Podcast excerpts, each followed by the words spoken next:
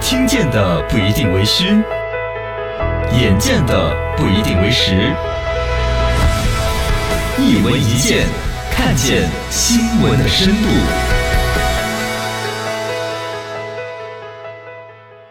新闻说场，圣象纷争。最近，木地板行业龙头企业，呃，大亚圣象集团董事长陈小龙突发疾病去世，哎呦四十四岁，哎呀，哎英年早逝啊。呦，真是可惜可惜。嗯，然后呢，他离世可有可能是因为心脏疾病及突发呀，怎么样之类的。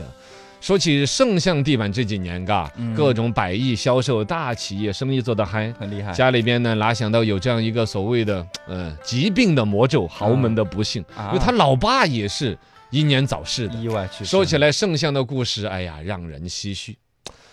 早在二零一五年的四月二十三号的上午，嗯陈小龙就这一次刚走掉的这个董事长，他的老父亲，也就是这个圣象公司的创始人，叫嗯陈新康，也是突发意外去世的。哦，哦，也是事发突然，就导致了说的这个根本就没有遗嘱啊，什么公司授权呐、谁来接管家业这种说没法来。得及弄这些家里边两个儿子一个女儿，两个儿子就抢家产抢得很那个，哦，最终争夺公司的控制权长达五年时间。是哪知道最后故事的结局是一个其中一个人又没哎了。又是意外啊。这个圣象集团呐、这个刚才说到创始人叫陈新康，嗯，啊，江苏省丹阳人。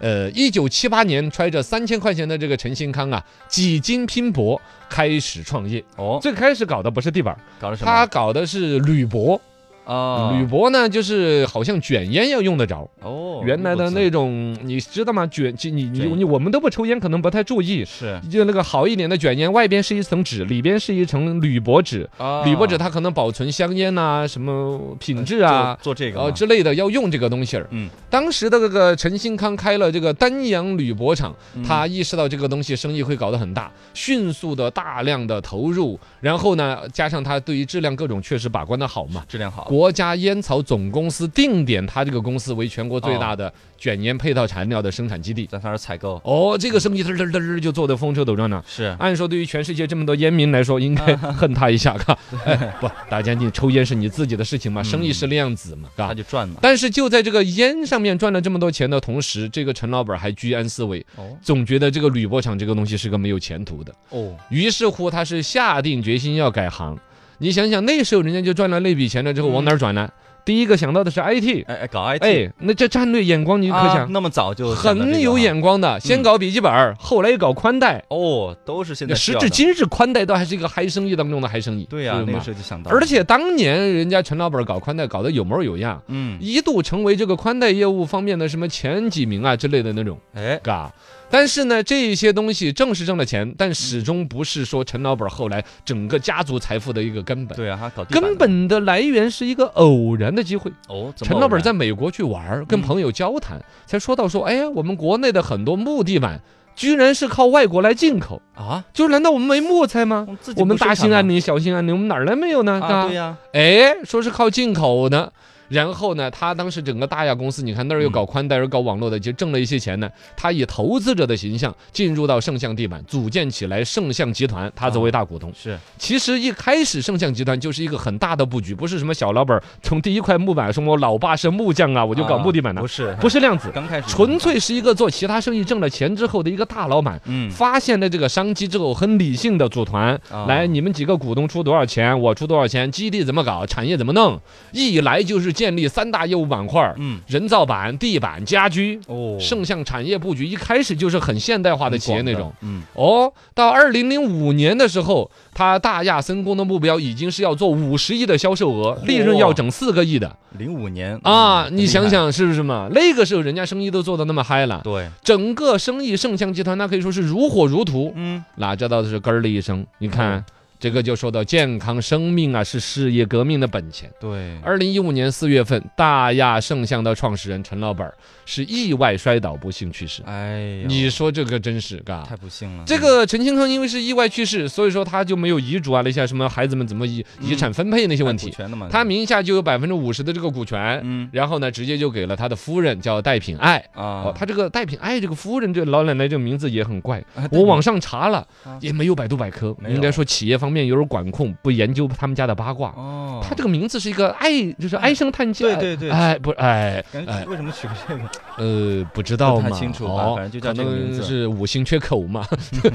品品爱有四个口。嗯，然后呢，另外百分就是有百分之五十的这个股权给了老伴儿，有百分之五十的呢就给了子女，加上这个老伴儿。来分哦，，就由妻子戴品爱和三个子女，就是不是两兄弟嘛，陈建军儿跟陈小龙，另外还有个姐姐叫陈巧玲儿。啊，然后呢，就四个人，一人占四分之一的那百分之五十的股份。嗯，然后呢，就这个公司就这么搞嘛，两个儿子呢肯定顺理成章的同时进入这个大象董生哦这个董事会。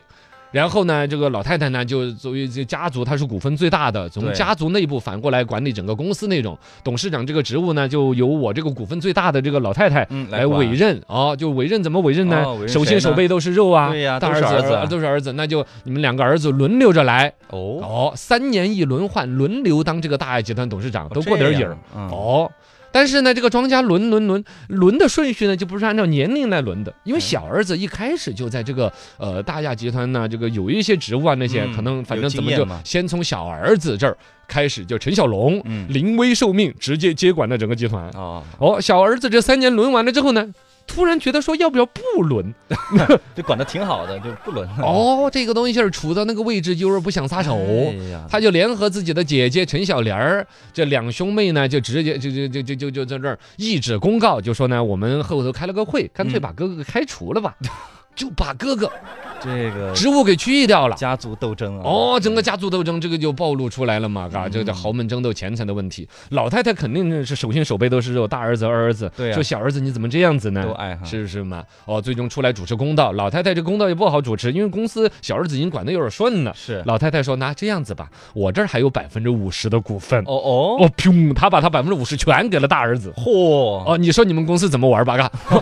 直接百分之五十全给了，哦，本身那个大儿子手上就有四分之一的五十那个股权，哎那就是老太太这五十给他绝对了。啊，最多的了嘛，哦，这是，大儿子这一系直接是绝对的话语权。嗯，哦，然后呢，老太太跟大儿子陈建军儿直接二零一九年七月份就去年的事儿，是，还在那个江苏法制报直接登声明，我们内部怎么股东要怎么怎么一地，嗯，一个家族所谓的家丑不可外扬，对直接公诸于众。这哎这个东西儿也就是争夺股权已经到了白热化了嘛。对对对对对，最后反正说好像当阳当地政府都出面来回调停这事儿呢，是在去年底的时候把它摆平了。嗯，然后呢，把大儿子陈建军儿也增补到公司股东董事会里边嗯去。二一个呢，后来两兄弟呢也表示了和平，和好如初，嗯而且明确了分工了，就是哥哥呢，建军儿这边就把大亚集团管着，弟弟小龙呢就把这个大象圣呃大亚圣象就地板这边管着，哎怎么样啊，好不容易化解了哈，啊？你说好不容易化解了矛盾，最知道说。呃，对最终命运的一个评判是说谁的命长哎，